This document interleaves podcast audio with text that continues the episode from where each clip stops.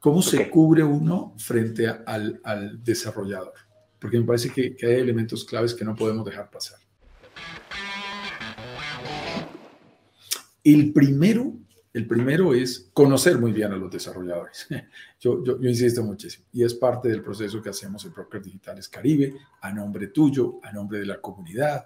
Conocemos a estas personas, a estas empresas, eh, generalmente las hemos visitado en sus oficinas, sabemos quiénes son y somos como un poquito tus ojos, tus oídos para generar ese contacto que a veces uno, eh, digamos, de manera remota no podría obtener tan fácilmente. En segundo lugar, nos encanta que participen en los lanzamientos y que ustedes los conozcan en vivo y en directo. ¿Quién es el desarrollador?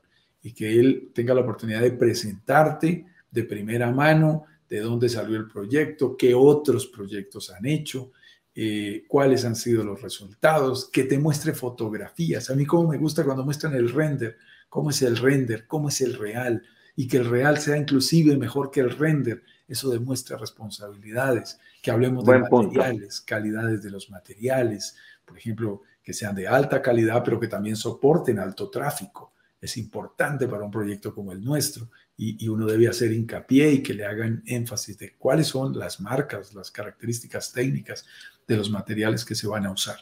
Y hay un elemento que es muy importante, tú lo mencionaste allí muy rápido, y es el famoso fideicomiso. ¿Qué significa eso? que el dinero, como lo decía Ignacio, no entra directo, eh, perdón, no entra a través nuestro de, de brokers digitales, nosotros no recibimos ningún dinero. Tú no estás haciendo el negocio con Brokers Digitales Caribe, estás haciendo el negocio con el desarrollador respectivo. Y eso nos encanta, ¿no? no tocar un peso, digamos, de, de, nuestros clientes, de nuestros inversionistas, también es parte de nuestra transparencia y de nuestra confianza. Y ese dinero y esto es importante, tampoco entra directamente a las cuentas de los desarrolladores. En cada país existen reglas diferentes. Por ejemplo, en México, en, a ver, eh, voy a arrancar aquí, en Chile existe un seguro que, debe pagarse y que permite que, ante cualquier eventualidad yo pueda, entre comillas, cobrarle al seguro un incumplimiento. En Colombia hay fideicomisos individuales. En alguna oportunidad yo invertí, entre otras cosas, con un cuñado mío, con Leonardo, invertimos en un proyecto de un departamento sobre planos, no se lleva a cabo, no se cumplen los mínimos que se exigía para que el proyecto eh, saliera adelante y no hay ningún problema. Me regresan mi dinero, eh, 100%, inclusive con un rendimiento, no espectacular, pero con un rendimiento, porque eh, en el caso colombiano hay fideicomisos individuales. Ese mismo modelo lo copió República Dominicana, Así que cuando estás invirtiendo en Dominicana es exactamente igual.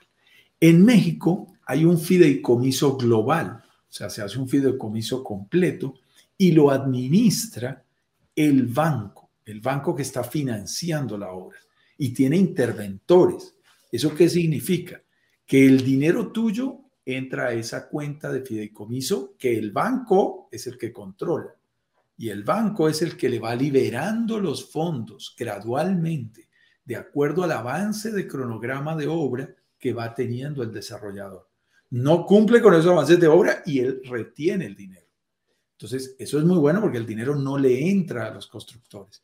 Debemos decir aquí cuáles son las, las fallas de los constructores, Ignacio. El gran problema del constructor es cuando se porta como se porta algún carpintero de estos malos que hay por ahí en nuestros países, que recoge la plata de una cosa y la gasta en otra. Ese es el problema.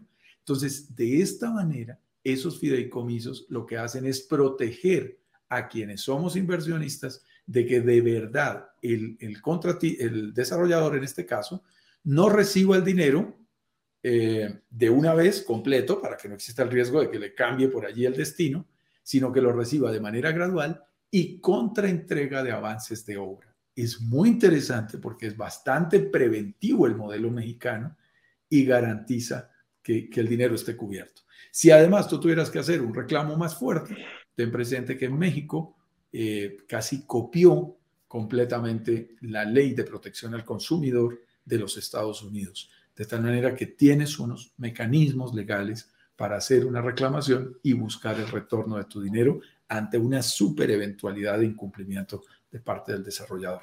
Créeme que todos estos temas a mí me apasionan, entramos ya demasiado, pero son importantes y nos hemos metido hasta allá para poder garantizar y darle tranquilidad a nuestros inversionistas, Ignacio.